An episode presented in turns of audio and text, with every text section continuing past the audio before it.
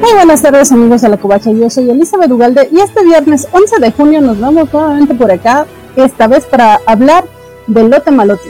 Este episodio se puso muy bueno y el anterior también ya andábamos queriendo venir a, a platicar con ustedes, pero no. Ya estamos aquí para hablar de los dos episodios, el 6 y el 7. Esperamos que lo hayan visto y si no, pues quédense, les va a interesar. Empezamos.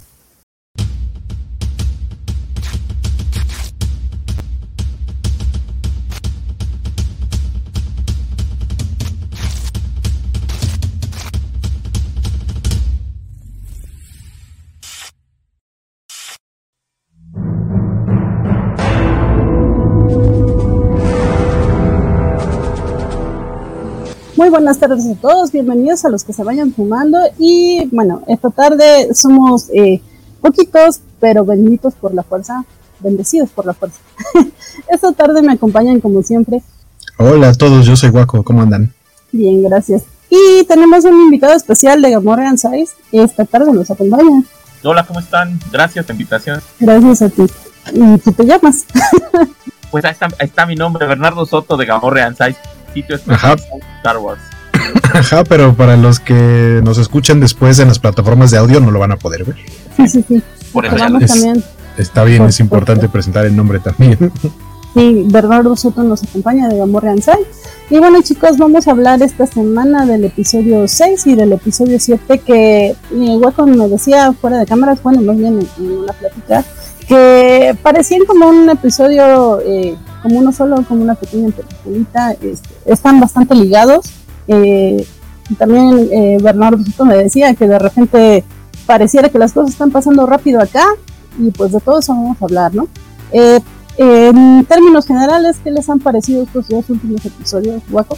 Me gustaron mucho, sobre todo el, reciente, el más reciente fue, fue el que más me gustó. Probablemente esté dentro de los que más me han gustado de toda la temporada. Eh, llega como al momento en el que yo decía que tenía miedo que iba a pasar con los dolores de cabeza de, de Wrecker. Y, o sea, pero como te platicaba eh, hace ratito, creo que estos dos capítulos se ven muy bien juntos, ¿no? O sea, siento que si hubieran quedado estos dos capítulos en covacharlas por separado, no sé cómo hubiera quedado como la información, porque al final de cuentas en lo que termina el 6 eh, sucede algo importante con ese final directamente en este. Yo pensé que lo iban a, mencionar más adelante en algún otro capítulo y no fue, fue muy directo la, la resolución. Y los dos me gustaron mucho, es más como integración de equipo, ya esa duda que teníamos con lo de los chips inhibidores ya queda como resuelta. En el capítulo anterior eh, aparecen las, de nuevo las hermanas Martés, a quienes habíamos visto en eh, la última temporada de Clone Wars y que mucha gente se había quejado de ellas porque sentían que su arco con Ahsoka como que eran capítulos de relleno y que realmente no avanzaba mucho la historia, pero eh, vemos que finalmente va, va a rendir frutos y van a tener otro tipo de, eh, de situaciones acá en, en The Bad Batch y probablemente más adelante en otras aventuras de esta misma línea de tiempo. Sí, de acuerdo. Eh, Bernardo, Digo, al final este lo, el, el capítulo anterior de la semana pasada, el 6, es el más corto en duración. Entonces, Ujú. sí, como dicen, se siente, se siente que si los ves de corrido, se, complementan muy bien. Eh, desde la semana pasada yo tengo la, tengo la idea de que The Bad Batch no va a durar tanto como nosotros pensamos que hubiera podido durar en, en relación a temporadas, porque creo que está yendo muy rápido la situación. O sea, al final el, eh, la, la, el, el misterio de quién era con, con la figura con la que hablaban las hermanas, eh, lo que dice Guaco, o sea, se da, se da inmediatamente, se da luego, luego, eh, que bien lo pudieron haber este, ido eh, repartiendo más tiempo, pero no, pasamos directo, directamente ese misterio eh, luego, luego. Entonces no sé si, no sé si The Bad Batch está tan pensada para que sea este como de, múlti- de múltiples temporadas o de repente vaya muy en corto.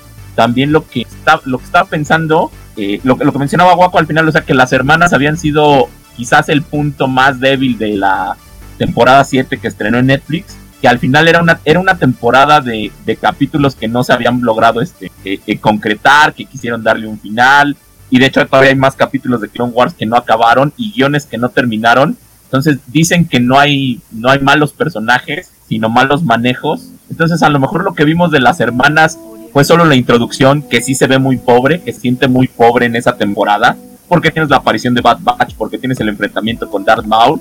Entonces al final dices, la aventura con las hermanas sí es la más triste, ¿no? De los, de los tres arcos de esta temporada. Pero, pero pensando en que es una temporada inacabada, inconclusa, y, pensando en, en, en Filoni, a lo mejor era la cuestión de presentar a, a estas dos, eh, dos, dos, hermanas que sirvieran con Ahsoka como su, como su anclaje a tierra, ¿no? Después de salir de la Orden Jedi. Probablemente ten, Filoni tenía, oiga, yo tenía otras, otros seis capítulos para que, para que hicieran buen match, ¿no? Ahsoka y las hermanas y las conociéramos más. Al final solo vimos la introducción, que también se siente muy apresurada. Entonces, aquí vuelven a aparecer y de repente el comentario que yo leí, mira, no son tan molestas. Sí, estoy totalmente de acuerdo con eso porque yo soy de las personas que de plano no, no la soporté en, en la temporada 7 de Clone Wars, que eh, para quien no las recuerda, no ha visto esa temporada, bueno, ya les hemos estado recordando con bastante eh, frecuencia y les hemos insistido que vean la temporada 7 de Clone Wars. Primero porque ahí se presenta este equipo, eh, eh, Lote Malote, y después porque sí, estos personajes que parecían de relleno, que parecían aburridos, que no aportaban nada, eh, ahorita estamos viendo para nuestros amigos de podcast, estamos viendo una imagen en de las apariciones de las hermanas en ambas series. Eh, en la serie, eh, la serie de Clone Wars en la temporada 7, eh, ayudan a Ahsoka principalmente, que Ahsoka tiene un problema con, su moto y la están ayudando a repararla. Bueno, obviamente no se llama moto en Star Wars, pero bueno, ya saben con soy Sí. Ajá, Y en la temporada, en esta temporada de The Bad Batch, estamos viendo que mandan a, Lote Malote a hacer una misión. Eh, eh, una cosa importante que me parece de este episodio es que hasta ahora no habíamos visto como cierta continuidad en, la serie.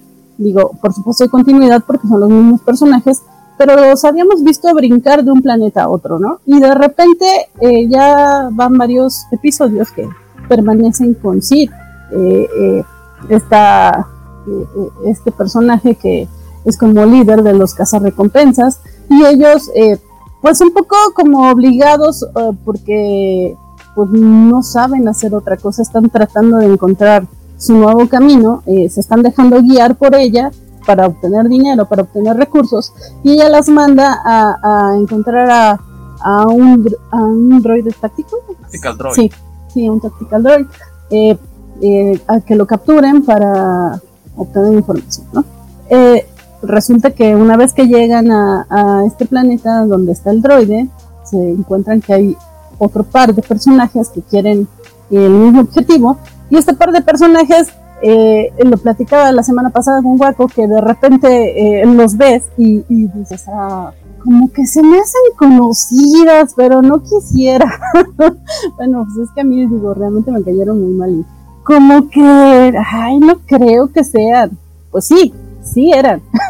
Al final del episodio vemos que se quitan los cascos y son estas chicas martes.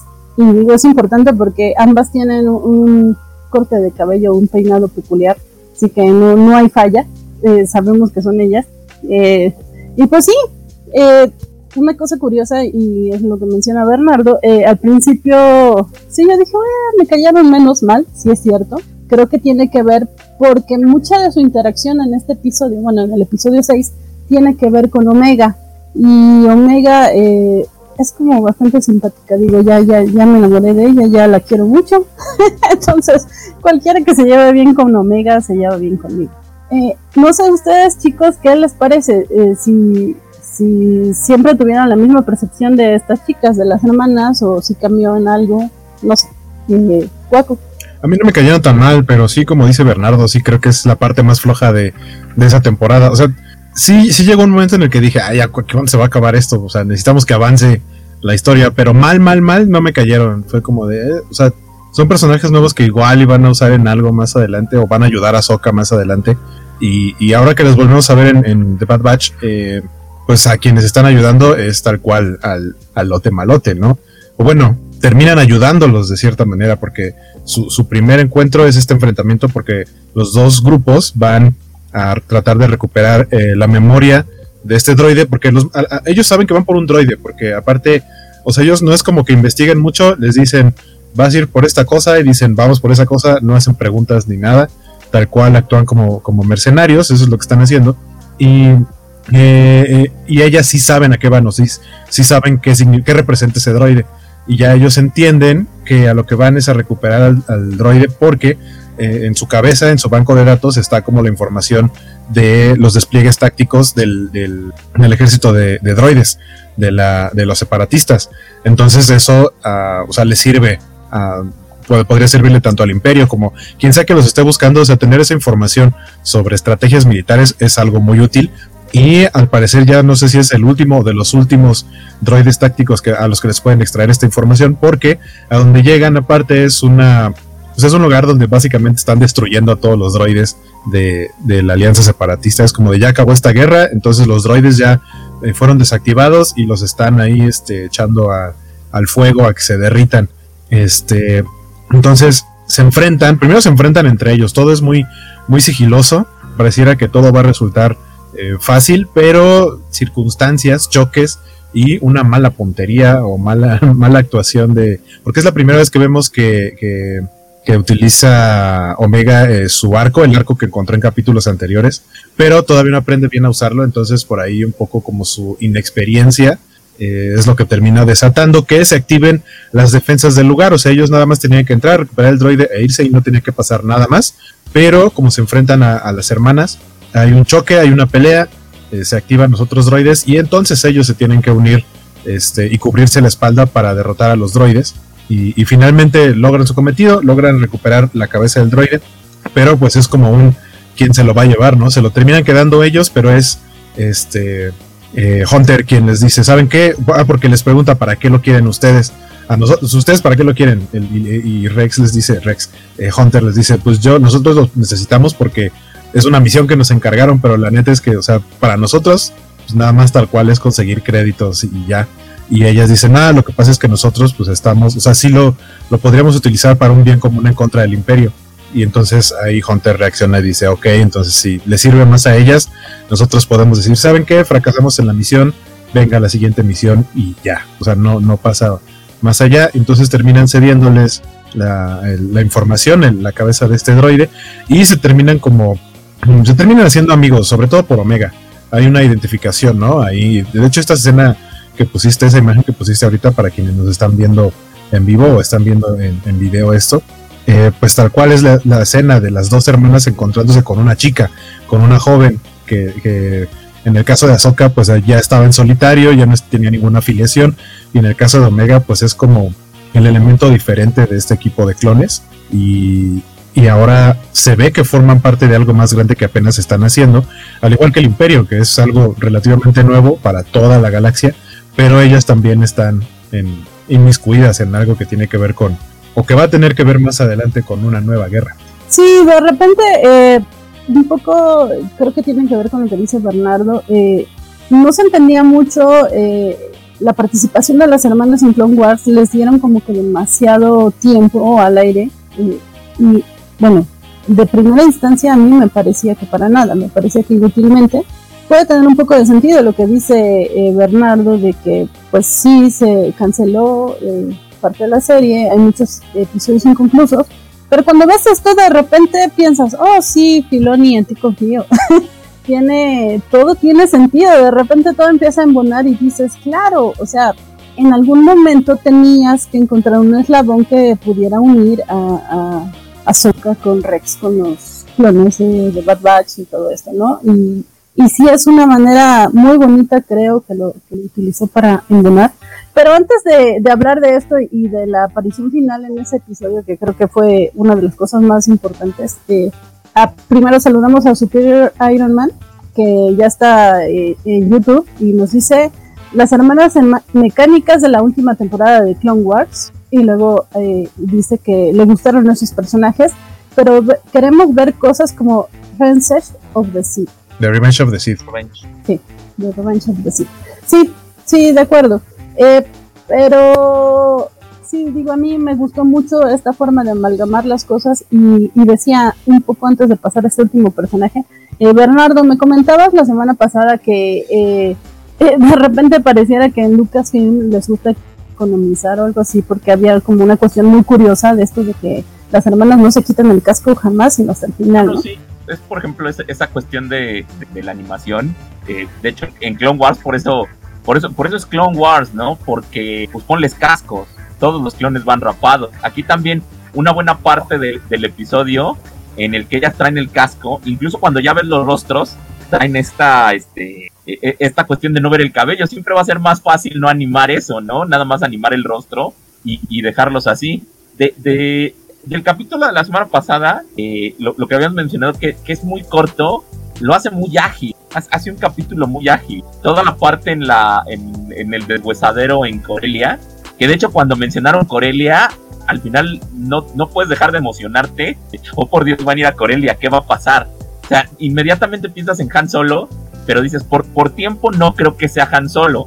Pero yo sí lo que esperaba era que se encontraran con, eh, con el sindicato de, de, maleantes al que pertenece Solo que vimos en la película, los gusanos negros. Y de hecho, cuando aparece, cuando aparecen las hermanas que van todavía con, con el traje y el casco cubiertas, yo pensé que podría ser, ah, claro, van a ser ellas que también están buscando algo. No, no creí que fueran ellas, ya después cuando las escuchas dices, chale, son las hermanas, ya regresaron, ya volvieron. ah, chale, qué decepción. pero es eh, lo, que mencionabas, ¿no? A lo, el, el punto flaco de la temporada 7 son ellas, pero se tenían que presentar antes de, de Bad Batch. O sea, era fuerza, sí, yo sé que no nos está, imagino a Filoni, yo sé que no les está haciendo sentido, me voy a aguantar las críticas, voy a alentar esto una semana, porque es el, es el arco intermedio entre The Bad Batch y lo de Darth Maul, que lo fueron liberando los viernes. Dicen, me, me, tengo que comer esas críticas, pero las presento, porque para que en The Bad Batch ellas me puedan servir como, como el enlace que, que necesito con, con, The Bad Batch y con los personajes que he presentado como Ahsoka y Rex. O sea, al final es un... Yo, yo no confío tanto en Filoni como lo haces tú ciegamente, eh, pero, pero sí creo que tiene... Haces mal. No, o sea, que creo que sí tenía que hacerlo. O sea, si, oiga, este arco no nos está haciendo sentido. Le va, le va a hacer sentido en la temporada 1 de Bad Batch. O sea, no, no creo que sea infalible, no, no creo que sea infalible, pero, pero ahí va, ¿no? Ajá, es humano. O sea, yo sí también creo que puede cometer errores. Yo, pero a ver. Pero en general lo que ha presentado es muy bueno. A ver, un momento. Yo no he dicho que es infalible. Yo sí confío, no ciegamente, pero aparte confío en él porque me parece muy inteligente. Creo que sí puede cometer errores y los ha cometido como esta serie que tanto mencionas, Bernardo, que se me olvida. Digo, justo por eso se me olvida porque no es nada buena esta de animación de, los pilotitos. Eh, pero, sí, justamente esa. Habrá gente a la que le gusta, a la que no. A mí, la verdad, yo no soy fan. Y bueno, también es producción de Filoni. Bueno, Filoni metió la mano. Pero eh, creo que él eh, sabe muy bien cómo voltear los fracasos y convertirlos en éxitos. O, tomar las cosas buenas de un fracaso para después eh, hacer éxito. En alguna ocasión platicaba con Bernardo que, que parece que por fin le salió esto de Omega, ¿no? porque Filoni justamente es el que nos presentó a Ahsoka, es el papá de Ahsoka, eh, y, cuando la presentó la odiábamos. o sea, realmente una niñita odiosa y, había tenido esta cuestión de presentarnos personajes eh, que no terminaban de caernos bien eh, de primera impresión y con Omega pegó, como que con Omega finalmente entendió cómo tenía que ser la situación, creo yo. ¿Sabes qué creo que fue? Mm. Como casi en tono de broma, el cambio de look. Cuando, cuando, cuando Ahsoka se tiene el cambio de look, es, es, es, un, es un ejemplo de que ya creció, de que ya no es la niña adolescente. Eh, también cuando Ezra tiene ese cambio de look, lo, lo, entiende perfectamente de no, o sea, ya pongámonos serios, ¿no? Pongámonos serios. al final estoy peleando una guerra y creo que aquí Omega lo siente también, es, ¿sabes qué? Quítate la cintita del cabello y suéltate el pelo. Porque, porque ya no estoy en camino, porque ya por fin soy libre de estas ataduras y reglas. O sea, parecería que es, eh, yo, yo lo decía, mira, el diseño de Omega con el cabello suelto mejora, te cae mejor, es, es visualmente más agradable. Parecería broma, parecería broma, pero no, pero es cierto. O sea, cuando ella se retira eso, deja, deja, ya no soy la asistente en camino de, de, ya soy otra cosa, voy a buscar mi lugar, me voy con estos que creo que son las personas que más me entienden eh, se, da ese cambio de look en el capítulo 2, luego, luego. O sea, pero, pero parecería broma, pero es, es, es cierto ese cambio de look que, que Filoni les da a sus personajes. Aquí lo adelantó al principio. No se esperó una temporada. Pues no sé si sea justamente por eso, pero sí, estoy de acuerdo No, es en una que, coincidencia. Es una coincidencia. no lo sé, pero a mí Omega sí, sí me cayó mejor sin las Yo, yo debo decir que, que en eso de los cambios de look, el de Ezra no me gustó su corte de cabello porque siento que fue. Siento que se ve como. Eh, ¿Quién es en, en, en Malcolm? Alguien alguna vez se rapa y se pinta el cabello con, con un plumón negro. Siento que así se ve la, la cabeza de Ezra. Siento que fue como un poco flojo, no sé si de parte de los diseñadores y animadores, porque tal cual es como si estuviera pelón y le pusieran nada más una plasta de plastilina, este, totalmente negra, lisa, así sin nada de, Sí, o sea, una, una cosa es que haya minimalismo y otra cosa es que de plano decía, ah, píntale de negro el cráneo y ya. Sí, pero hay que, pa- para economizar, porque, porque a Ezra sí se le movía el cabello en cada, en, en cada escena que caían y que corrían. Ya lo, lo podrías como explicar, eh, oiga, ¿por qué está como a rape?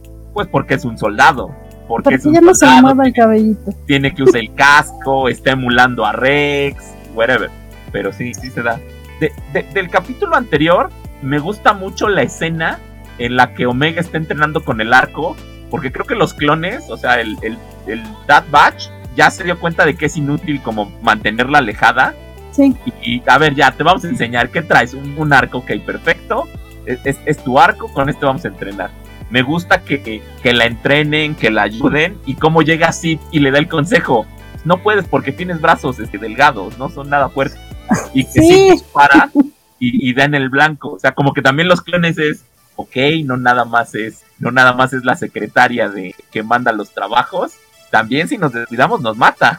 Y esta, este asunto es importante, Guaco, porque nosotros especulábamos la semana pasada, gracias a Bernardo Ortega, creo que lo puso en la mesa, que, bueno, en el chat, y lo trajimos a la mesa, que los clones, eh, bueno, que Omega más bien, eh, podría ser como un, eh, tener las características de cada uno de los clones de este equipo. Eso lo dije yo. Oh, perdón. Pero bueno, te estoy dando la palabra para que ahonde sobre este tema. Ajá, porque estábamos platicando de, de que en, su- en el escape, cuando tienen el escape y, no hay de otra, ella agarra un blaster. Es la primera vez que agarra y dispara un blaster y atina muy bien, o sea, tiene muy buena puntería. O sea, ella misma se queda como ah, sé disparar.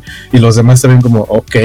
Y, o sea, siento que ahí, ahí- a mí lo que me pareció extraño es que eh, ahora tuviera como esa debilidad, o sea, una fortaleza que mostró con el puntería con el blaster es la debilidad que tuvo aquí al ser inexperta usando el arco. Se entiende en el punto de vista de que ninguno de los clones utilizaba arcos. O sea, lo suyo era usar blasters. Y a lo mejor es algo que está en su código genético y aquí esto lo va a hacer suyo, ¿no? Lo va a hacer propio. Pero sí, sí siento que podría ser, es, mi mefistazo, que podría ser que, que eh, Omega sea un clon todavía más especial porque tenga partes de, de- de las habilidades de cada uno de los miembros de, de Bad Batch. Sí, y yo te había comprado esa, esa teoría desde, desde la semana pasada, pero ahorita sí me llamó mucho la atención esto que, bueno, antepasada, o ante, ante. Desde la covacha la pasada, Antepasada, sí.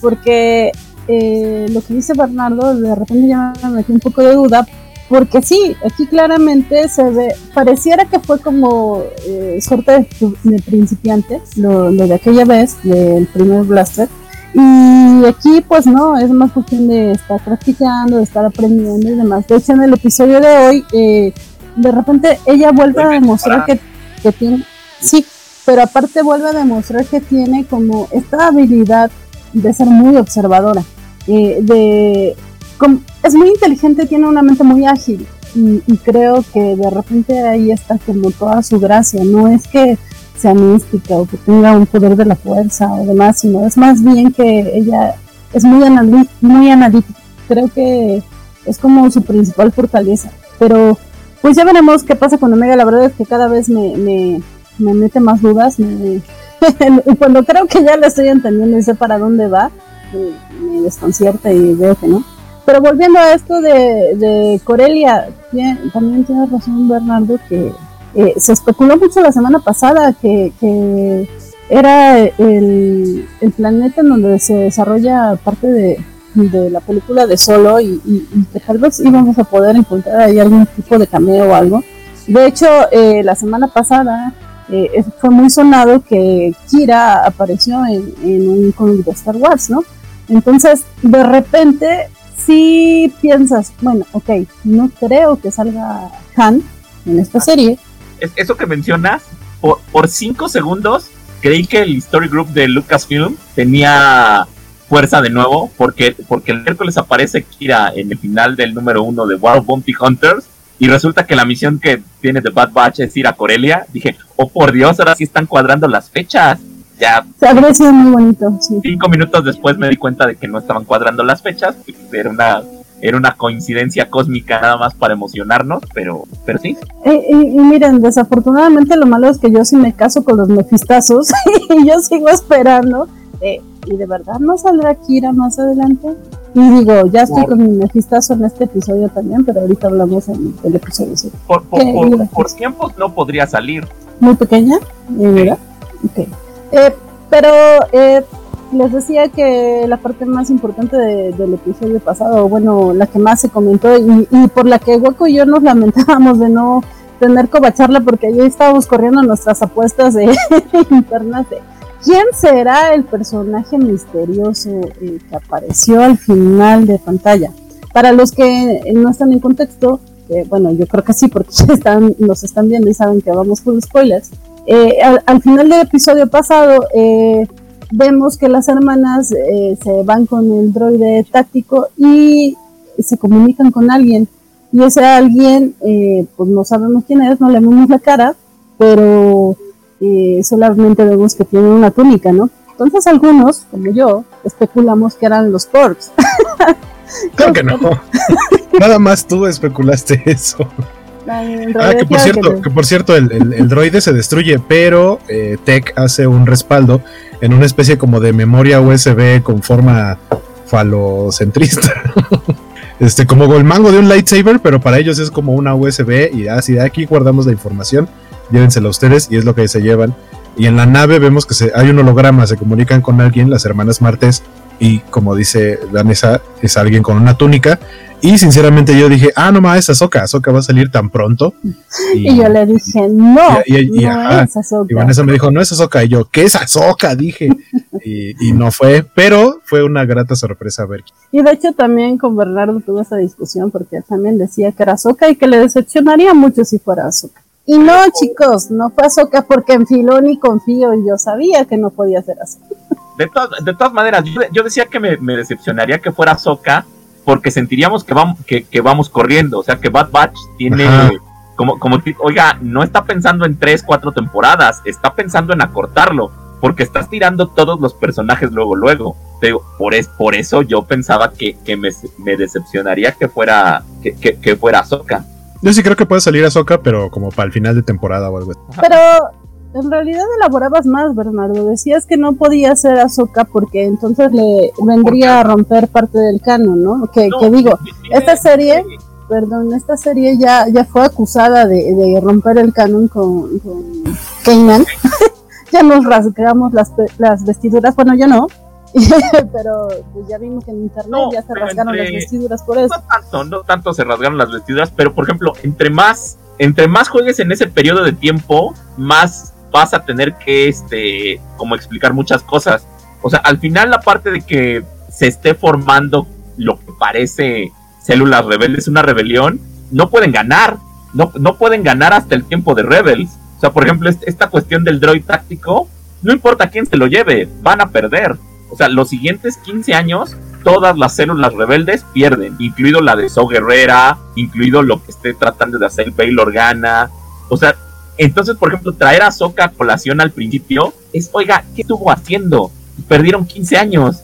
Eh, incluso en la novela, en la novela de Ahsoka, manejan que Ahsoka se une a la, a la célula rebelde que tiene Bail Organa, pero después de que el imperio tiene instaurado un año. En, en Bad Batch no queda claro cuánto tiempo es, pero son meses. Entonces, entre más estés jugando al principio, o sea, mientras no, mientras no permitas que el tiempo avance, yo creo que es contraproducente que veas a personajes como Ahsoka y Bell, porque van a perderlas todas. O sea, no pueden ganar. y, por la continuidad así de, es que eso lo narraron, no, la continuidad de la trilogía original, el imperio es el imperio, el imperio va ganando, no es hasta que aparezca, que, Rebels que empiezan a ganar algunas batallas, pero antes de eso, todos los esfuerzos rebeldes están destinados al fracaso, porque si no estuvieran destinados al fracaso, eso ya, pues la rebelión la tenía sencilla, ¿para qué se complicaban? Yo pienso. Y en ese sentido es que mi apuesta por este personaje misterioso era Bail Organa, porque hasta lo que habíamos visto en Rebels y en Clone Wars, eh, él había sido uno de los líderes eh, de la rebelión eh, primeros, ¿no? E, era como el que estaba organizando. En Rebels vemos que es el que está apoyando a Soka y demás, pero pues no, no fue, no sé, no fue Bail Organa eh, estaba bonito que fuera tónica porque nos recordaba, o bueno, al menos a mí me recordaba a Obi-Wan Kenobi, pero no, no fue nadie de ellos. Que no, aparezca Obi-Wan Kenobi en The Bad Batch, por favor. no lo sé. Eh, creo que sí podemos dejarlo aparte para, para su serie. y no esperaría que aparezca, pero eh, aparezca Yoda. Yoda. De hecho, me hubiera ah, gustado, me, hubiera gustado que apareciera Bail Organa, porque es uno de esos personajes que no aparecen en la trilogía original que solo lo menciona la princesa, que lo conocemos hasta las precuelas, pero que es muy importante para la idea de la, de la rebelión. Entonces me gusta que, que Bail Organa juegue como un papel importante, como ha jugado en las novelas, como ha jugado en Rebels, que aquí empezar a jugar eso. si, si, si, van a meter a alguien que sea Bail Organa, creo que para darle más, más impulso y que además también lo de Alderan duela más, porque sí, claro, no, no fue casualidad. Mm. Ahí venía ese, e, e, esa piedrita en el zapato que tiene el imperio, que es Bail Organa. E, eso me gustaría, me hubiera gustado que apareciera y ojalá y aparezca y se le dé el peso que tiene en, la rebelión y en la alianza. Pero finalmente en este episodio ya vamos a empezar a hablar del episodio 7 a menos de que crean que algo se nos escapa del 6. Una, una este, lo que había mencionado Waco de los del cilindro fálico raro, de, no sé por qué en Star Wars la, las USBs son cilíndricas. Los, los imperiales las tienen y son una cosa así como muy rara, como portajices. De hecho, si te quieres disfrazar de oficial imperial, tienes que buscar un portajices. No sé por qué la información se lleva en cilindros, así como extraño. Así sí, cool. O, o falocéntrico, lo que dijo. Porque cool. Pero no, ah, cambiamos de tema. ese dato es raro ahí, Vanessa está expresando que, considera cool los portajices. Sí, pero Bernardo no la captó. no, está acostumbrado a las covacharlas. En fin, este. Pero bueno, empezamos este episodio a, a reseñar el episodio 7 con el personaje sorpresa que, que pues es un personaje bastante querido. Es un personaje, bueno, al menos creo que para los que seguimos las series animadas, eh, sí, le tenemos mucho cariño a este capitán. ¿Y quién es finalmente eh, Waco? Pues lo tenemos aquí en pantalla, es ni más ni menos que el Capitán Rex. Que algo que yo agradecí mucho de la última temporada de Clone Wars es que nos dijeran cómo fue que logra, una, quitarse el chip inhibidor, es librarse de la Orden 66 y sobrevivir, ¿no? Es una, para mí, ese episodio en el que, en el que le quitan el, chip y está Nelly Ahsoka enfrentándose a todo el ejército de clones, con todo el dolor de su corazón.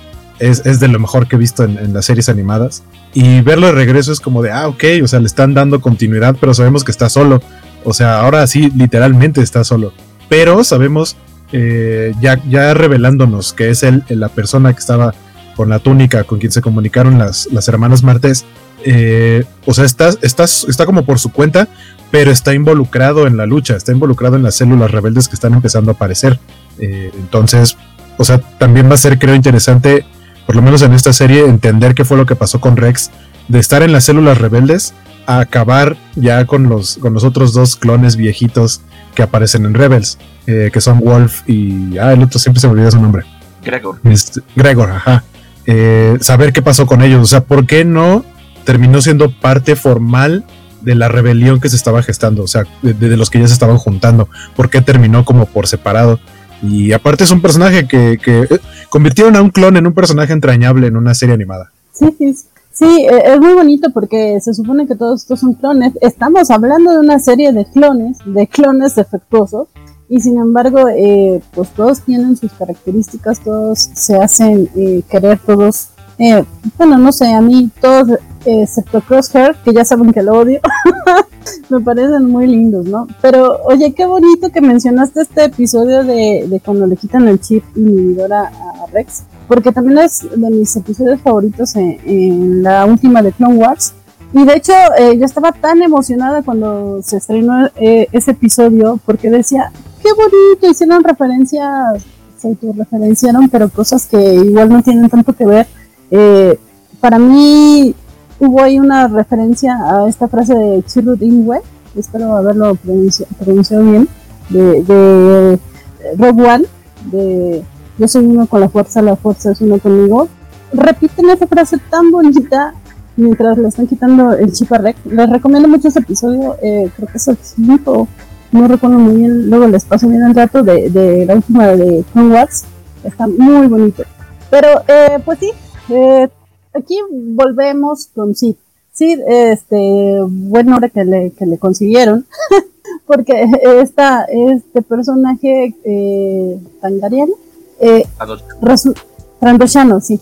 Eh, es, es la que les está dando eh, pues las misiones a, al equipo, pero no sé, creo que tarde o temprano van a terminar eh, desligándose de ella, como que ya no están muy a gusto. En este episodio ya vimos que los mandaron a otra misión y ella les está reclamando de que les paga poco porque ya fallaron una vez ya Waco nos explicó, claramente que no fallaron porque realmente fallaran, sino fue decisión de Hunter.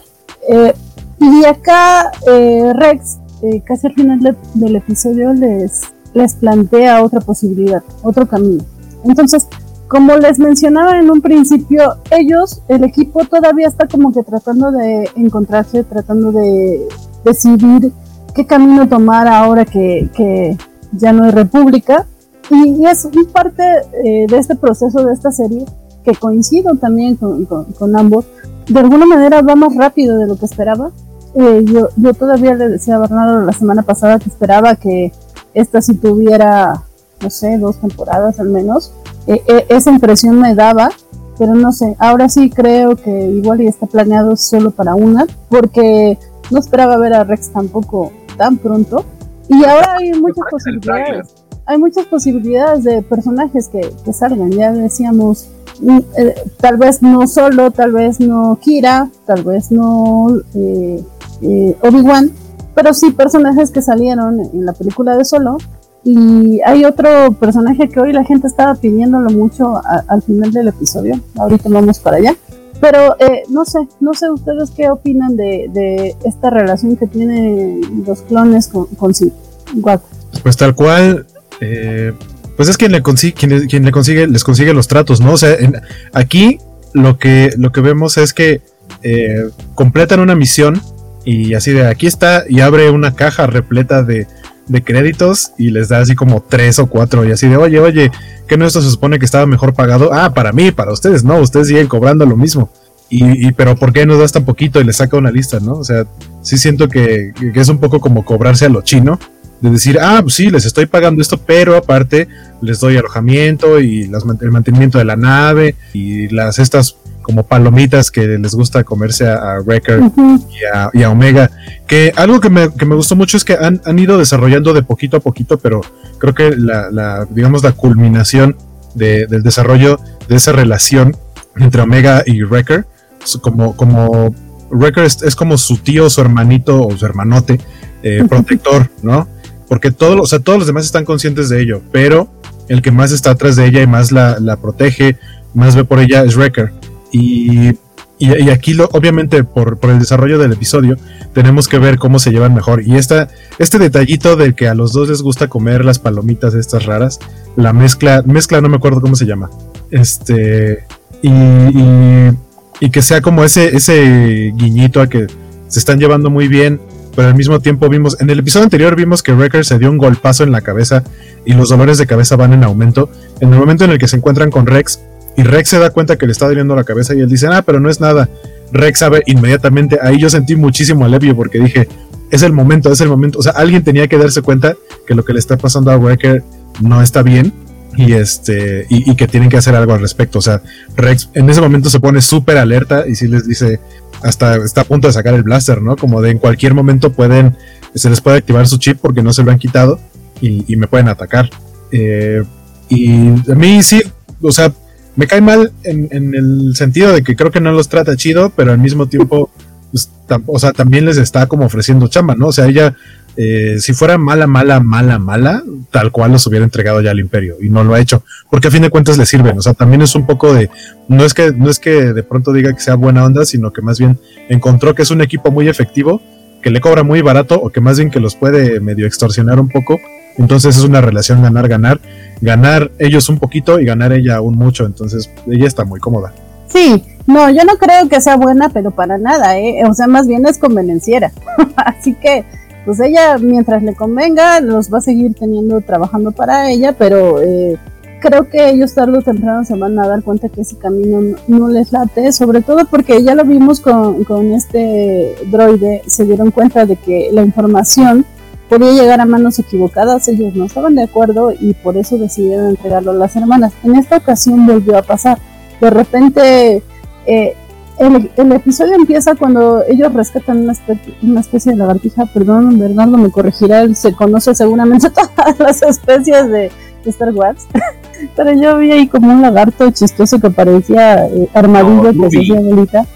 bueno, eh, le, pone, le pone Omega el nombre de Ruby, pero no dan, creo que no dan la especie, pero ella le pone Ruby. Y, y supongo que a lo que vas es la parte en la que sí les dice, a mí no me importa si quiere que sea su mascota, o si la quieren hacer en sopa. Exacto. Pero no, así le va a pasar lo que le pasó a Trip Carga en The Mandalorian. O sea, al final, eh, sí, lo, que dice Waco, o sea, yo tengo una posición de yo gano dos, ustedes ganan una, pero, pero al final yo creo que se está encariñando con, con Omega. Ah, al, final va a pasar esto, o sea, es así de yo los podría vender a todos ustedes, pero no, pero no podría vender a la niña, y a la niña es a la que quieren. Ay, ustedes son muy optimistas, hombres. No, pero no lo creo. Yo, nada más estoy repitiendo lo que hizo Filoni en The Mandalorian. incluso el capítulo pasado del Tactical Droid lo vimos en Rebels también, cuando van a un crucero este separatista y se enfrentan con un con otro Tactical Droid. Es más o menos lo mismo. El, el Filoni se repiten. Sí. De hecho, sí es algo que. Original, original no es, ¿eh? Para que no, para que no suene tan feo, podemos eh, repetir la frase de poesía de Star Wars, Star Wars Poetry, que la historia se va repitiendo y se representa en diferentes formas. Pero nada más para que no suene feo, porque sí, Me, encanta que digas eso, hueco, porque a, Bernardo le encanta aquí restregarme que Filoni no es lo máximo. Digo, yo sé que no es lo máximo, Bernardo, pero tampoco hay que atacarlo. No, no, de hecho, el, el capítulo de Rebels que también es producción de Filoni, me gusta mucho cuando Rex y Kanan se enfrentan a ese, ese Tactical Droid que primero se, se enfrentan y después se alían con él. Y, el Tactical Droid, el, eh, eh, eh, un, clon y un Jedi sí pueden vencer al Imperio. Y al final de eso, eso dice el, el Tactical Droid al final. Creo que su rebelión sí tiene posibilidades contra el Imperio. O sea, sí tiene, sí tiene ese chance. E, es uno de los capítulos a lo mejor más intrascendentes en la trama general de Rebels, pero creo que de los mejor logrados, por lo mismo. O sea, que dice, mira, esto que parecería que no tiene futuro, esta, esta, esta rebelión, sí lo tiene. Supongo que eso es también lo del Tactical Droid del, capítulo pasado. y antes de seguir, quiero saludar a Bernardo Arteaga, que ya, ya nos anda saludando en Twitch. Nos dice, Buenas tardes, llegué tarde, puede repetir todo lo que han dicho hasta ahora. Hombre, usted nos hace el favor de hacernos el podcast, así que no creo que quiera aventarse nuestra plática como tres veces. Pero pues, no sé. Eh, en resumen, solo te perdiste el episodio 6 y estuvo muy bueno, así que deberías de escucharlo y verlo y demás. Y bueno, Ajá, pregunta que si ya, ya lo mencionamos, eh, quiénes eran las chicas con las que se pelearon los Bad Batchers en el, eh, por el dron táctico. Ya decíamos, son las hermanas Martés y salieron en la última temporada de Clone Wars ayudando a Ahsoka. Ah, sí, Bernardo, si no has visto Clone Wars, que parece que no, eh, la última temporada de Clone Wars al menos, ellas salen, son, son bastante protagonistas en, la última temporada de Clone Wars Así que te recomendamos que los veas solo para que sepas quiénes, quiénes son.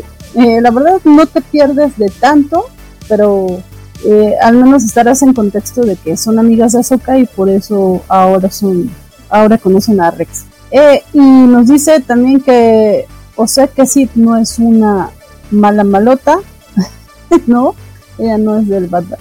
Y, y, también por acá ya está Alejandro García en Facebook que dice, ¿a qué hora empiezan a hablar de los elotes? Bueno, de elotes. Pues, eh, no sé, creo que ahora los elotes se nos pasaron de tueste, así que hoy no hablaremos de lotes, porque estamos muy emocionados hablando de Rex y, ahorita estamos viendo en pantalla una escena donde, donde llegan a este planeta Braca. Una vez que, pasa esto que dice Waco que era algo inevitable que ya sabíamos y se venía anunciando que, que era tarde o temprano iba a tener problemas con el chip inhibidor. De repente, sí, yo también sentí alivio de al fin, Rex, por favor, gracias al cielo estás aquí, nos vas a evitar una tragedia, ¿no? y, los lleva al, al, planeta Braca porque parece que ahí tienen eh, las, bueno, pueden encontrar los aparatos necesarios para poder desactivarles el chip, para poder quitárselos. Y, y pues es lo que vemos básicamente en este episodio, ¿no? Eh, Pero este también juegan con nosotros también, como en el, en el episodio anterior. Vamos a Corelia. Dios, luego luego piensas en Han Sol, en el halcón, en este, ya que y aparecen las hermanas. Y luego dices, vamos a Braca. Oh, por Dios, claro, claro, el Jedi Fallen Order, sí, Braca, el, el planeta deshuesadero, vamos a ver a Cal. Pero no, eso no, eso no, bueno, sí, eh, porque sí aparece en el juego y a fin de cuentas Cal es un chatarrero, pero hubiera salido muy, muy, bueno, tal vez como de la edad de Omega, yo creo, ¿no? Son como de la edad, más o menos. Hecho, de hecho, sería, tendría la edad de, de, este, de, Caleb, ¿no? Del primer capítulo. Al final son Padawans. Ajá, sí, son de la, de la misma generación. Entonces sí, sí, sí Omega y Cal sí podrían hablar entre ellos, ¿no? O sea, por, por rango de edad. Y no, lo único que vemos es un crucero de la República, como aparecían. En pero, pero tiene sentido, o sea, tiene sentido porque Rex dice, a mí es ahí, ahí, es en uno de esos es donde me quitaron el chip. Entonces, si logramos hacer que funcione su bahía médica, ahí es donde podemos hacer eh, el procedimiento para quitárselo a ustedes. eso, eso, eso me extrañó, porque, no sé, yo no, yo no, yo no diseñaría un equipo médico que ayudar a los clones con el chip si, lo que quieres es que los clones tengan el chip. Es así de. Es, es como una mala logística de planeación del imperio.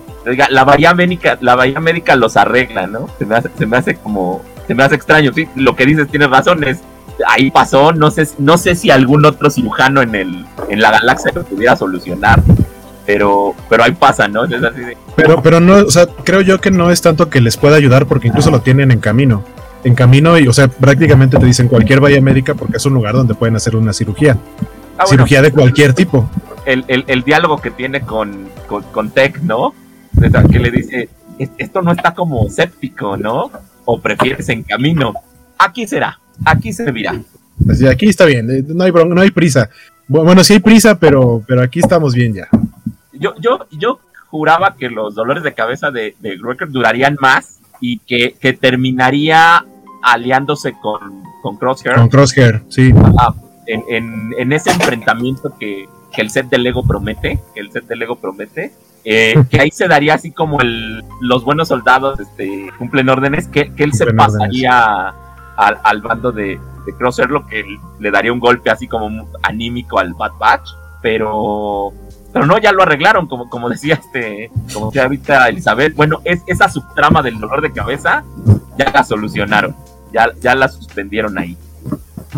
¿Cuántos capítulos creemos que son? ¿16? 16. O sea, prácticamente casi vamos a la mitad. Vamos, vamos a la mitad y las series de, bueno, al menos las series, lo que ha sido Clone Wars y Rebels, el, el, la mitad de temporada sí tiene una marca como importante. Entonces, yo supondría que el siguiente capítulo es el enfrentamiento eh, con, con que, vemos al final del, el sindicato de chatarreros al imperio, sería ese como el final de temporada y veríamos algo ahí interesante. A lo mejor la siguiente temporada darían un salto de tiempo, no, no muy grande, pero a lo mejor es importante.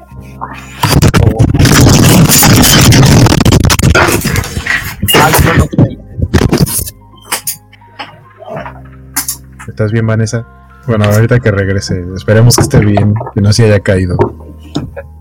Pero, regresando a la mitad de temporada, ahorita no hemos tenido avances de los capítulos, salvo uno al principio, y regularmente sí había un, un tráiler de mitad de temporada. No sé si lo vayamos a tener o, o no, quién sabe. Sería como como algo interesante, porque además tienes como el enfrentamiento de ellos con su, con, su viejo aliado. No sé si quieran también usarlo o si será un capítulo más largo.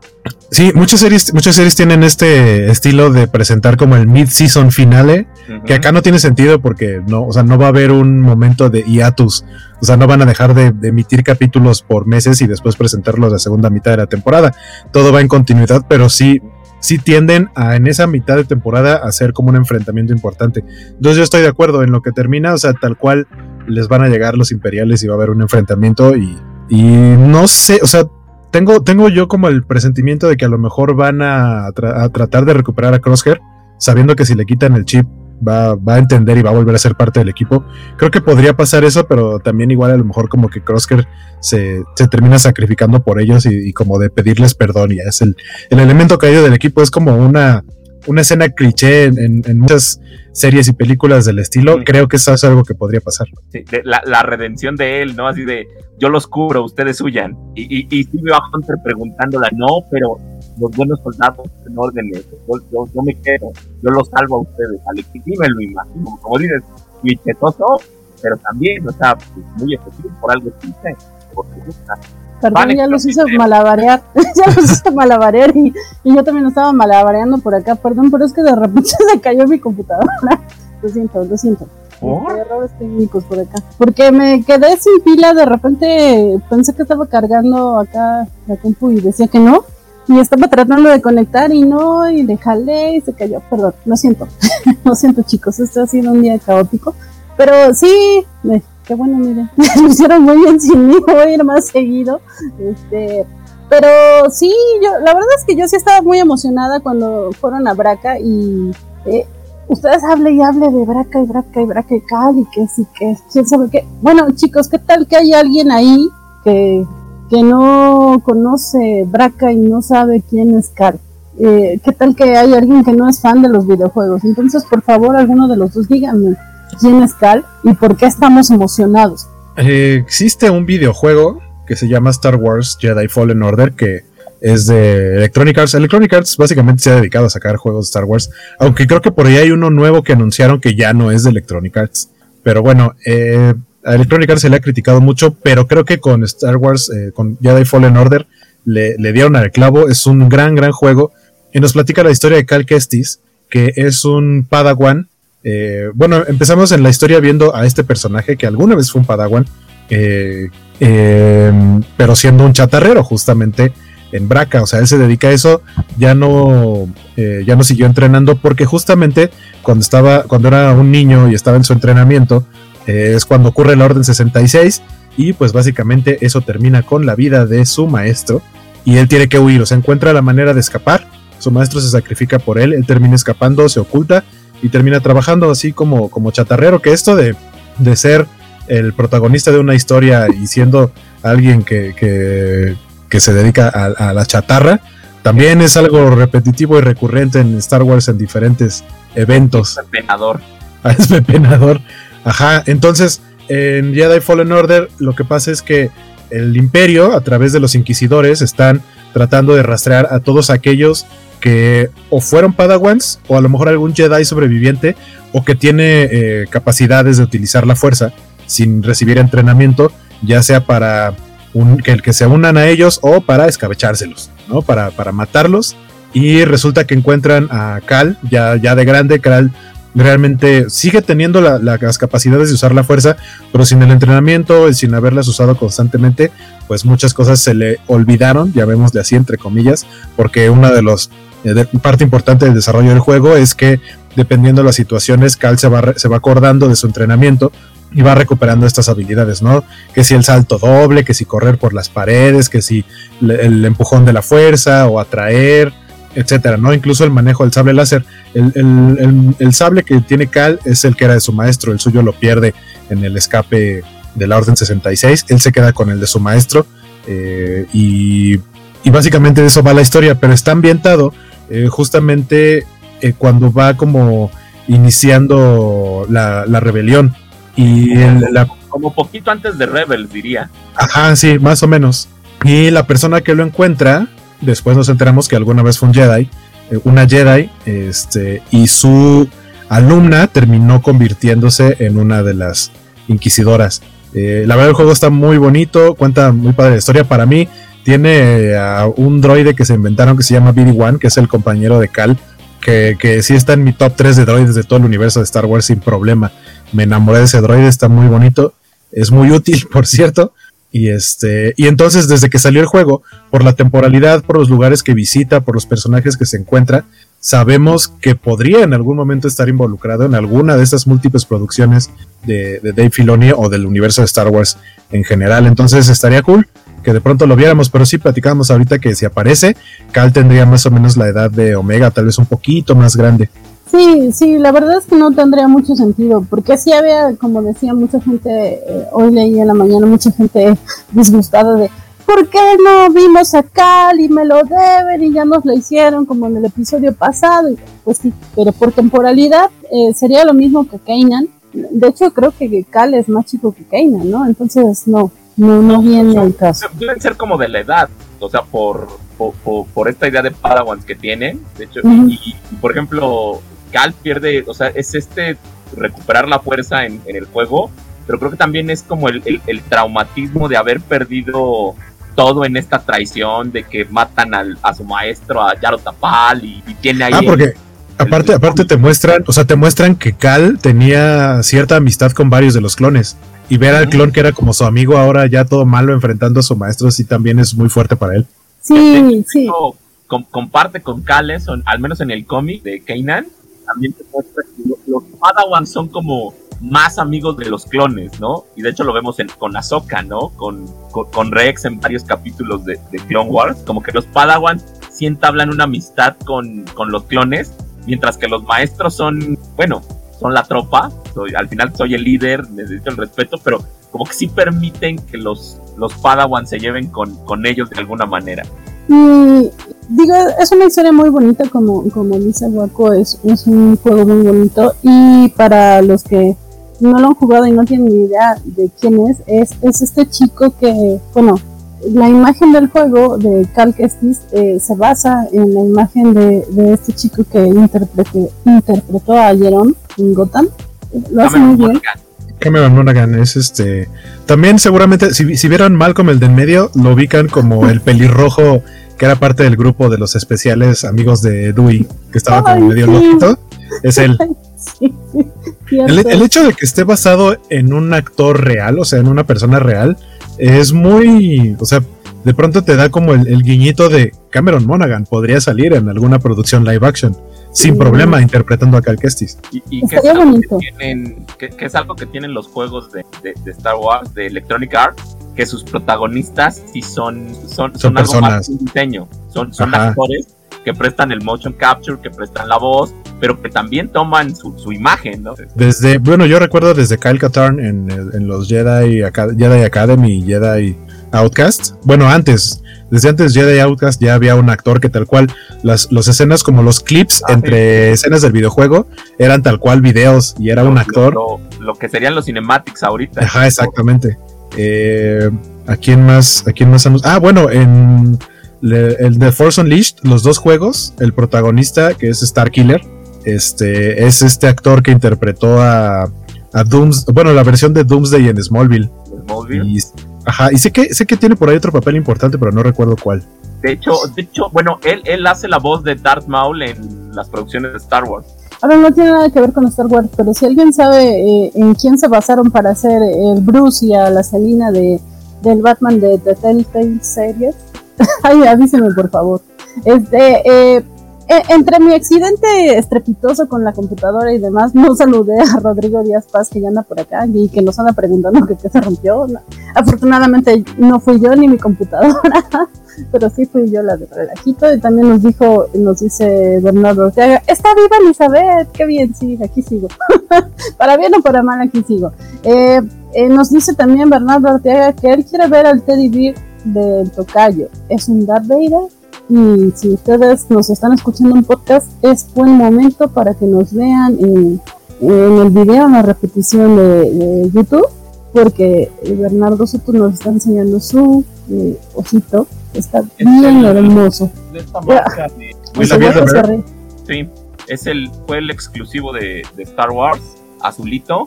No han vuelto a tener un oso exclusivo de Star Wars. Ah, no es cierto, sí tuvieron uno uno blanco con, creo que creo que decía Star Wars, pero han tenido muchos trajes, pero este es el que con el que inició la colaboración con la marca. Sí, la verdad están bien, bien, bien bonitos. En, Yo se lo robaré algún día. Así bonito. es, como azul marino. Lo vamos a robar. Pero bueno, eh, no, ¿por qué? Eh, azul galáctico. Eh, pero bueno, eh, sigamos con eh, el tema. Ya, ya vemos que es esta serie como que nos emociona con personajes y en realidad solo son niños.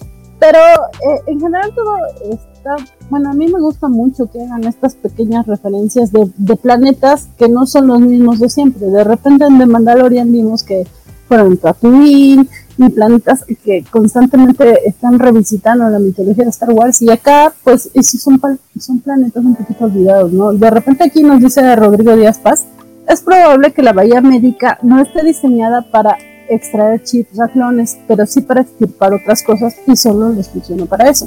Sí, de hecho este era el motivo por el que, por el que fueron a este lugar, a este planeta chaparrero, ¿no? Porque ahí había una bahía médica con este equipo y, pues no, nos dice Wrecker, es que no quiero porque me van a abrir la cabeza, pues técnicamente a todos, a todos se las tenían que abrir. Y bueno, eh, ya vimos que no es precisamente que se las abran, de hecho no, no se ve como que se las abrieran, pero sí tienen cada uno su, bandita de, su cicatriz, porque sí, en algún momento les pasa. Pero... Eh, fíjate, fíjate qué mala suerte tiene Wrecker, que tiene una cicatriz totalmente de un, de un lado de su rostro y el chip estaba del otro lado para que le quede otra cicatriz. sí. es así de... Sí, sí lo pensé. qué tan mala suerte tienes que tener que oiga, ya estoy desfigurado de este lado, pues ya de aquí entre, ¿no? No importa, creo que eres lindo como sea, con todo y cicatrices, así lo queremos. Bueno, pero se te pone, fíjate que también, qué, qué amable es él, qué, qué carácter afable tiene, que él solito vence a tres clones. Sí. O sea, que, vence a Hunter, vence, vence, vence a Tech y, y, vence a Rex sin problemas. O sea, esto es como una casi suerte que hayan salido vivos de ese enfrentamiento, porque él es más fuerte que todos ellos. O sea, en un combate mano a mano, ninguno de ellos tiene chance con él. Y sobre todo que estaban en, un, o sea, en el espacio que le beneficia a, a, Wrecker, que es un espacio cerrado. O sea, si hubieran estado en exteriores, pues pueden correr, pueden huir, ocultarse detrás de algo. Pero aquí, o sea, es tal cual, mano a mano. O sea, si sacas el arma, pues el tipo igual reacciona rápido y te la manda a volar. Que, que era, o sea, yo sí esperaba que, que fuera algo así, que cuando reaccionara y tuviera su, su momento de, locura con el chip, iba a ser implacable. Porque es muy, o sea, es muy fuerte, pero siento que también es muy medido porque es muy, como muy tierno. Y, aquí ya no tenía límites. Cuando, cuando la ataca Hunter, que él saca el cuchillo y se defiende así de, no, sí, claro, este, este nos gana. Y seguramente es alguien, lo que quería hacer Tarkin, ¿no? Oiga, el francotirador y el fuerte se quedan. Pues, los otros dos puedo vivir sin ellos, no los necesito. Pero estos dos son los más imperiales que hay. De hecho, la, la, la charla pasada de, de, Bad Batch, bueno, de Lote Malote, eh, nos preguntaban que quién era nuestro clon favorito, Bernardo, y, bueno, Wrecker era así como el de cajón. eh, escoge uno excepto Wrecker, porque Waco fue el primero que escogió y pues se lo ganó. Entonces, yo cuando Wrecker... Un, un, de, de Bad Batch, supongo. Sí, sí, sí. Yo creo que el que más me gusta es Tech. que copió. ¿Por? Sí, sí, porque yo escogí a Tech en segundo lugar. De hecho, cuando, cuando Wrecker lo bota, yo, ¡No! ¡Me lo mató! Está bien flaquito, lo deshizo. este, nos dice el Alonso, eh, condenado Wrecker, mandó a volar la pistola de Rex. la pistola de Rex y a Tech y a Hunter y a todo el mundo, pobrecito. Dice Rodrigo Díaz Paz que a él le cae bien Hunter. Sí, de hecho, a, mí me caen muy bien todos, excepto Crosshair. Yo creo que no hay charla que me cae mal. que no diga que me cae pero eh, estoy muy de acuerdo con ustedes lo que decían mientras yo estaba con mis problemas técnicos que, que creo que tarde o temprano y creo que más tarde que temprano el equipo va a terminar eh, queriendo ir a rescatar a, a Crosshair. De hecho creo que es casi casi lo siguiente que van a hacer. Sí es lo que platicábamos cuando tuviste tu accidente, que lo que creemos es que tal cual lo que sigue es que va a llegar eh, como, como va a ser la media temporada y que normalmente en este tipo de series de, más de, 15 capítulos hacen como un momento, como un momento de clímax a la mitad de la temporada, aunque en este caso no haya un corte porque otras series se detienen, entran en hiatus como unas 2-3 semanas y luego continúan con la segunda parte de la temporada. Y como acá no va a ser eso, pero probablemente van a ser ese momento de, clímax en un enfrentamiento y, decíamos que justamente creemos que va a, a regresar Crosshair con un equipo de imperiales a enfrentarse a, a Lote Malote. Ah, y también, quería decir que algo que me gustó mucho es que, o sea, vemos lo de la relación entre Omega y Wrecker, que son como muy unidos y que Wrecker la quiere mucho. Yo no, no me hubiera gustado que cayeran en el que, gracias, que, que, los ojos, que los ojos llorositos, los ojitos de gato de Omega, fueran los que hicieran que Wrecker reaccionara o como que se, se contuviera. Y no, o sea, el momento en el que sabes que ya va a pasar como lo inevitable, incluso ella defendiéndose, es Rex quien llega a a disparar y tumbar a, a, Wrecker. Y dije, ah, bueno, menos mal, o sea, no utilizaron el recurso fácil de, ah, es que pudo en su interior luchar contra el... Eso, eso se me hace ya como demasiado cliché, este, sentimentaloide, pero mal aplicado, y creo que lo hicieron bastante bien acá. Sí, de hecho creo que le da fuerza al argumento de que justamente no, no puedes luchar contra el, eh, perdón, el chip inhibidor, ¿no? Es, es lo que dice Rex cuando les planta, se les enfrenta, eh, diciendo, se lo quitan o se lo quitan, sino aquí ya tengo mi blaster para, pues porque ya me enfrenté a varios, ¿no? No puedes luchar contra eso. Entonces, hubiera sido eh, eh, entre ridículo e incoherente que, de repente Omega con caritos de gatito de, de eh, saliera con su magia para desactivar a Wrecker, ¿no? Y, y aparte, bien entre bonito, tierno y triste, conmovedor, cuando Wrecker le dice, perdóname, perdóname, traté de luchar contra eso, pero, pero no pude. Sí, sí, ay, yo amo a ese personaje. Y, y cada vez que, que lo pienso, digo, voy a sufrir mucho al final de esta temporada, o bueno, cuando termine la serie, pero no pensemos en eso. Eh, Bernardo, ibas a decir algo lo, de que no, pueden luchar contra, contra el, chip, pues lo vemos en episodio 3, ¿no? alguien por ahí pedía de referencias de Revenge of the Sith. Eh, es eso, ¿no? Los clones mataron a sus amigos, a los, a los Jedi. O sea, vemos, vemos toda la relación de Cody con Obi-Wan en Clone Wars y al final es dispárale. O sea, no, no, no dudes no lo, no lo medites, no, no, tienen, es, es los buenos soldados siguen órdenes, entonces es así, es esa parte de lo, que dice Waco, qué bueno que no decidieron hacer eso de que, de que Omega lo detuviera por la relación que tienen. Los clones tenían una relación con, con los Jedi, o sea, de, de casi de hermandad, ¿no? De, bueno, de hecho de hermandad, o sea, al final pelearon en N batallas durante N años y en el momento que les dan la orden los matan y, de hecho con, con, cierta hazaña.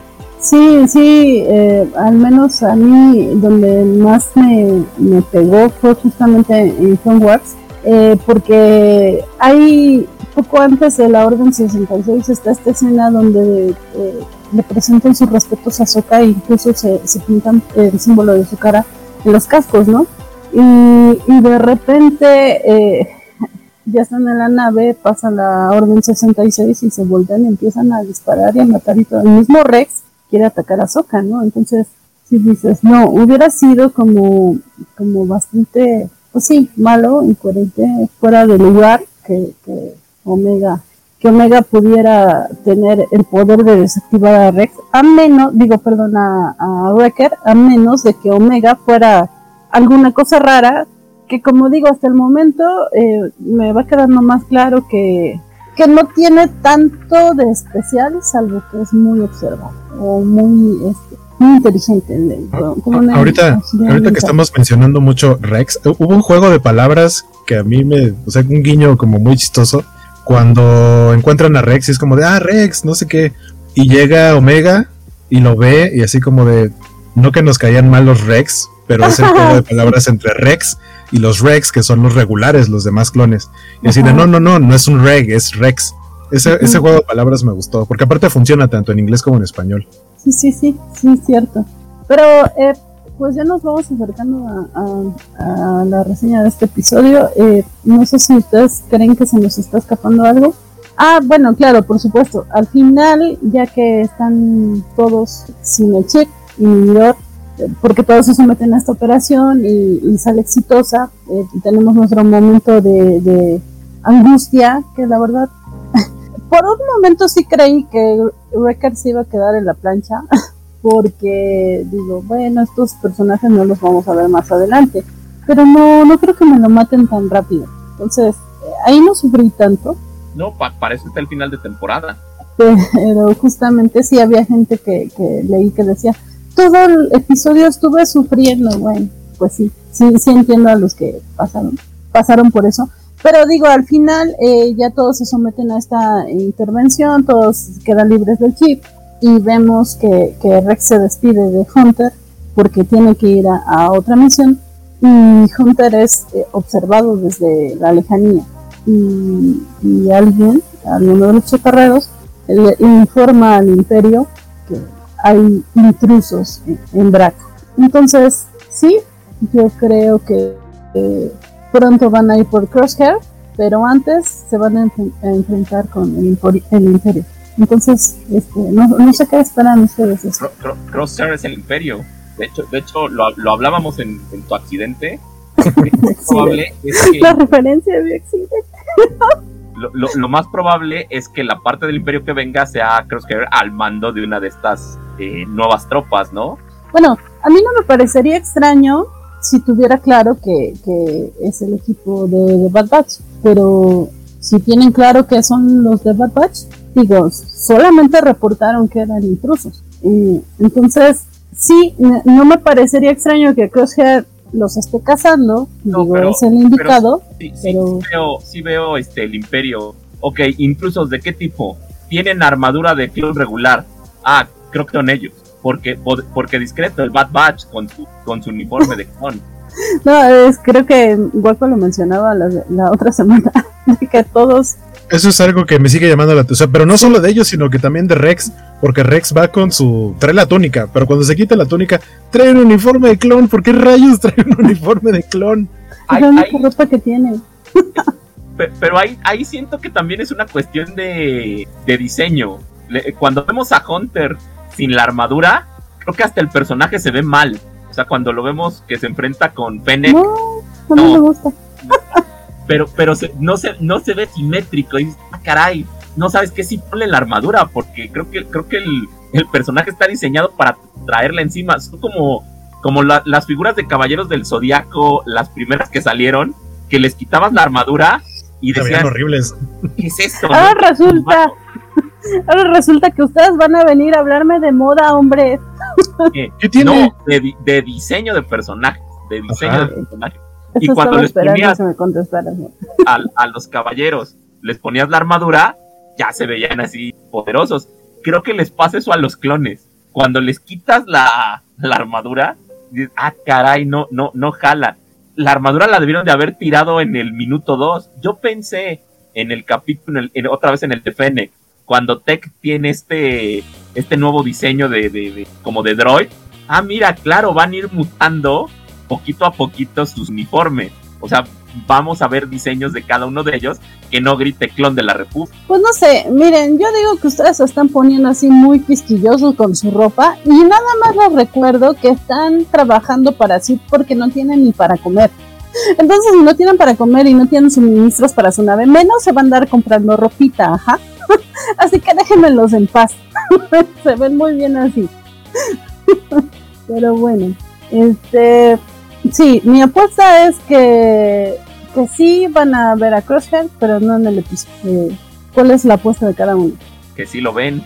Yo también. ¿El siguiente? Yo también creo que, yo también creo que va a ser Crosshair con un equipo de imperiales. Ok. Ya nos veremos aquí eh, en 15 días, a ver si no en una semana me estoy.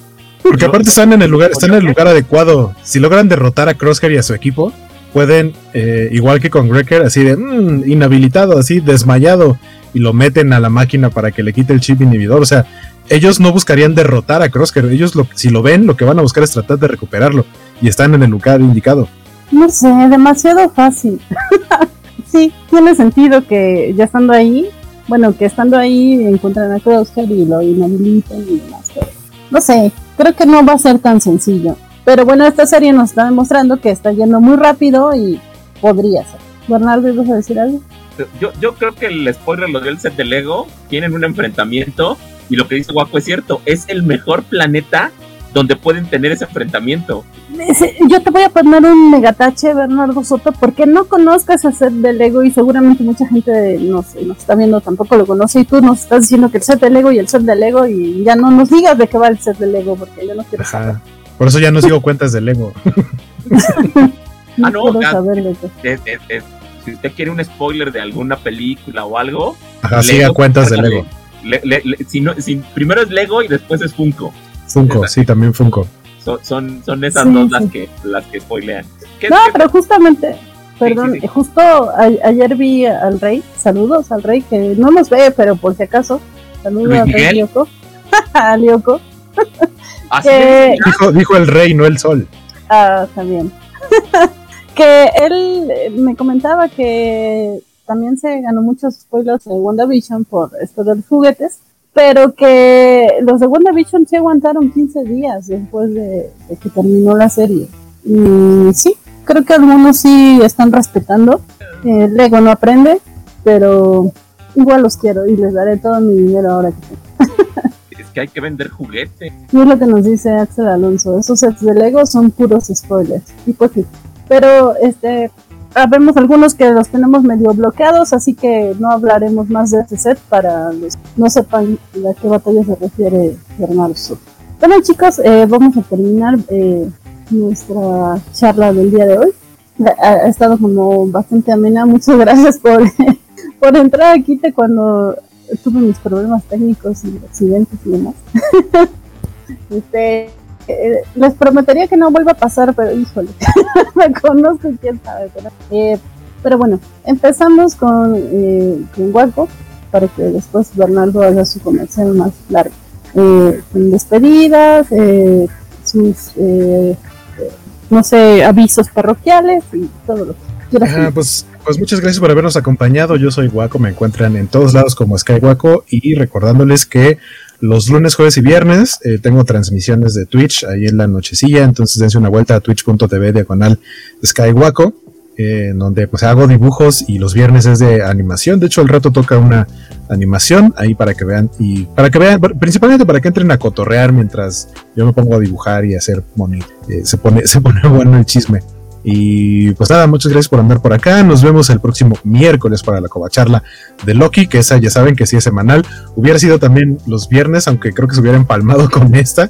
Eh, pero pues Loki, los de Disney nos dijeron, ¿qué les parece que estrenamos Loki los miércoles para que no se les junten sus programas del viernes? Y ya nosotros dijimos, ah, está padre, y por eso Loki se estrena los miércoles. Entonces nos vemos el miércoles a las 5 de la tarde para hablar de Loki, y dentro de dos semanas a las 5 de la tarde aquí en viernes para hablar de los siguientes dos episodios de Lote Malote. Muy bien, de todas maneras que te sigan en, Twitter, ¿no? Y que estén pendientes porque a veces cambias tus streams para fines de semana, ¿no? Sí, Sí, sobre todo ahora que, tengo un poco más de labores, si a lo mejor las termino muy tarde o algo así, no puedo hacer stream ese día, lo muevo para otro día. Entonces, sí, ahí en Twitter, en Twitter es donde más cotorreo. Eh, en las demás redes casi no participo mucho, pero en Twitter siempre estoy. Muy bien. Muchas gracias. Y Bernardo Soto, muchas gracias por acompañarnos esta semana este, y por corregirme con todos esos nombres raros que yo no me aprendo. Guaco ya sabe que yo no me sé los nombres de Pokémon y siempre les digo el dinosaurio, el, rinoceronte, la jirafa. Así igual con Star Wars, perdón. Lotería. y bien, Bernardo. Tus comerciales. Comerciales. Bernardo Soto, me encuentran hablando de Star Wars en todas las redes sociales. Bueno, en, en las que manejo, este, YouTube, Twitter, Instagram y Facebook, así, arroba Gamorrean como, como lo pueden ver los que, los que vean y escuchen es así, Gamorrean Size. Eh, nos encuentras en las, en las cuatro. Ñoñando de Star Wars, hablando de Star Wars, burlándonos de Star Wars, quejándonos de Star Wars. Y los viernes a las 9, eh, repito, exactamente el mismo show de hablar del capítulo de Bad Batch. Nosotros sí semanalmente a las 9 en un Facebook Live. Y nada más, gracias por la invitación. Al contrario, gracias a ti por, por acompañarnos. Este, saludos a tu osito que está bien hermoso y que lo robaremos algún día.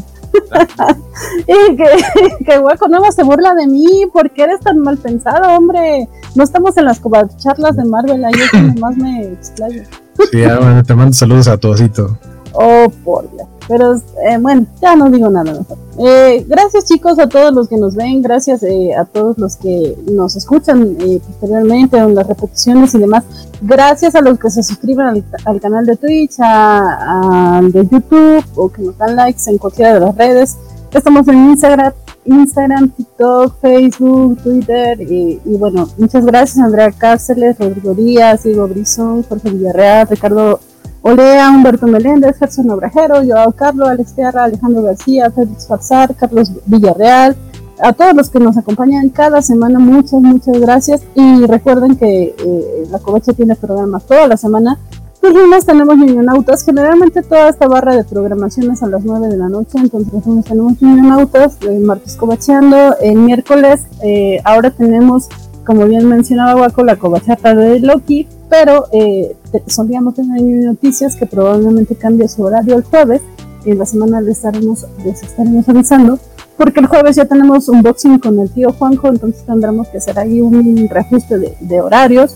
Y bueno, los viernes son los días que dobleteamos programa, que tenemos a esta hora eh, la covacharla de Bad Batch, el Lote Malote. Y al rato ya saben que tenemos el, programa estelar de la covacha, que es eh, los cómics de la semana en donde Luchamex ya, ya nos dice que nos vamos al rato. Y sí, pues por ahí estarán con los muchachones Vale García, Bernardo Ortega y Francisco Espinosa platicando de los cómics que se estrenaron. Pues muy bien, chicos, eh, yo soy Elizabeth Ugalde. Me encuentran así en, en, Twitter y en Instagram, que es sí, es donde tengo mis, mis redes eh, activas. Y bueno, lo que pasa es que estoy tratando, de ponerles una imagen que, que me gustó eh, para compartirles y despedirnos de un Bad Batch eh, alternativo que está bien bonito. Asúmense a nuestro video, denle like. Este, básicamente son los pingüinos de Madagascar tuneados. Gracias a todos por estar aquí, chicos. Quítense sus audífonos si los traen porque va el auto y es bastante escandaloso.